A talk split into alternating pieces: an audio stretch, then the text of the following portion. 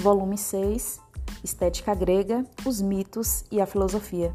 Sejam bem-vindos a mais uma aula de arte com a professora Bruna Sampaio.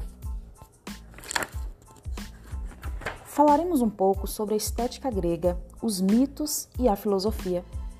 Já falamos um pouco sobre o que são mitos?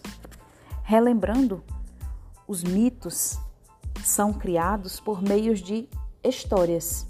Sim, histórias com E, livremente imaginadas por um indivíduo ou grupo de pessoas com o propósito de transmitir uma mensagem.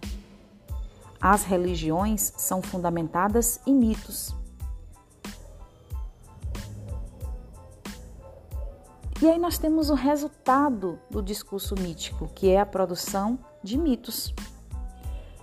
Tales de Mileto foi o primeiro filósofo a produzir discursos racionais que analisaram e criticavam os mitos de sua época.